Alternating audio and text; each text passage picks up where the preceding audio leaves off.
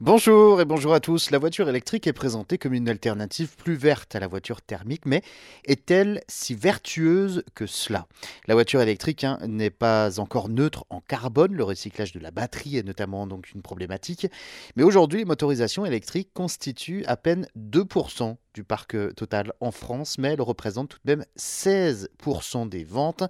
Et selon euh, l'Agence pour l'environnement, la moitié des acheteurs a été motivée par l'espoir de voir son empreinte carbone diminuer. La construction d'une voiture électrique émet deux fois plus de CO2 que celle d'une voiture thermique, notamment à cause de la batterie et de ses composants.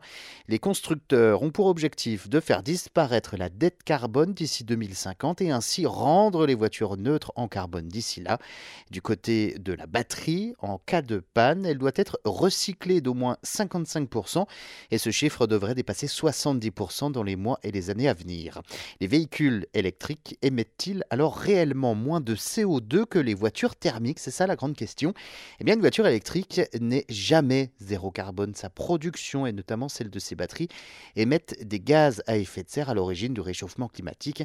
Alors, avant même d'avoir roulé le moindre kilomètre, une voiture électrique a donc une dette carbone de 5 à 15 tonnes équivalent CO2. cette empreinte carbone est 2 à 3 fois supérieure à celle d'une voiture thermique, euh, comme nous l'indique l'ADEME.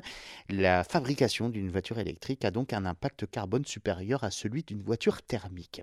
C'est donc à l'usage que l'intérêt de la voiture électrique apparaît. Logiquement, la voiture électrique émet donc incomparablement moins de CO2 qu'une voiture thermique qui roule en brûlant de l'essence. Ceci est particulièrement si la production d'électricité est décarbonée, c'est-à-dire issue de sources renouvelables. Au fil des kilomètres, la voiture électrique prend donc l'avantage en termes d'émissions de CO2.